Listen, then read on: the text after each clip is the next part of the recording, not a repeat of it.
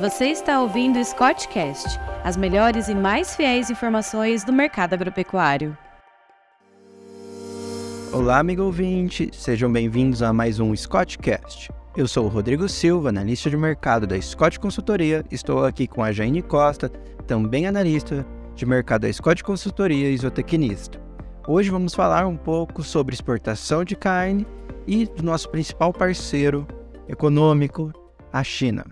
E agora, né, é, finalizando a terceira semana de novembro de 2022, é, no Brasil exportou 98,4 mil toneladas de carne bovina in natura. Esse volume ele foi 91,9% maior que novembro do ano passado.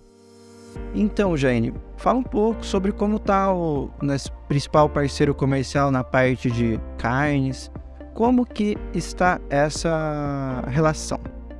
Bom, Rodrigo, trazendo um pouco da relação comercial Brasil e China, ela está numa fase, no momento, né, priorizando a estabilidade e o crescimento qualitativo e não necessariamente uma expansão econômica. Mas para o curto prazo não é visto aí grandes mudanças nas exportações do Brasil para o país. E continuarão aí sendo volumosas, sobretudo em produtos agrícolas. O Brasil está entre os maiores fornecedores de soja, carne e celulose para a China e poucos países do mundo têm a capacidade de suprir essa demanda, como nós cumprimos, né? Ou, ou melhor, suprimos.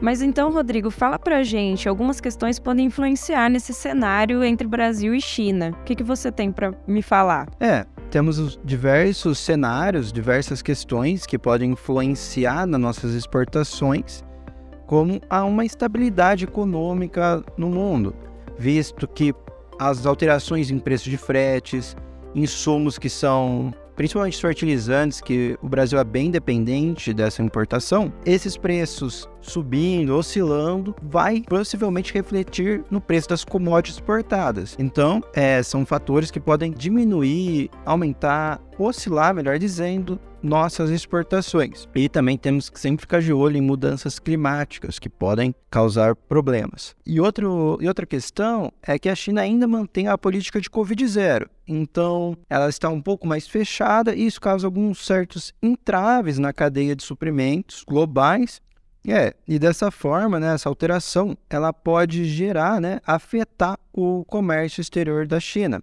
Desse modo, o Brasil ele não sai ileso, né, Jaine?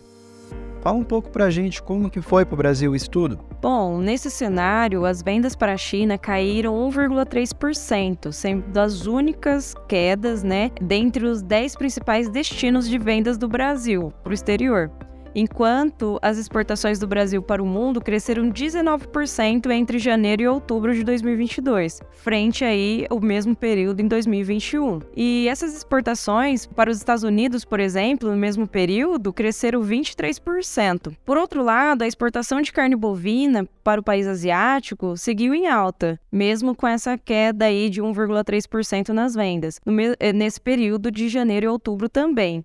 As vendas subiram 46% em volume e 80% em faturamento. Esse resultado fez com que o produto aumentasse sua participação na pauta de exportações do Brasil para a China, em até 4 pontos percentuais, chegando aí a representar 9% de todas as vendas para o país. Bom, com isso finalizamos um pouquinho dessa relação comercial e exportação de carne bovina in natura e agradecemos a todos que nos ouvem. Até o próximo Scottcast. Obrigado.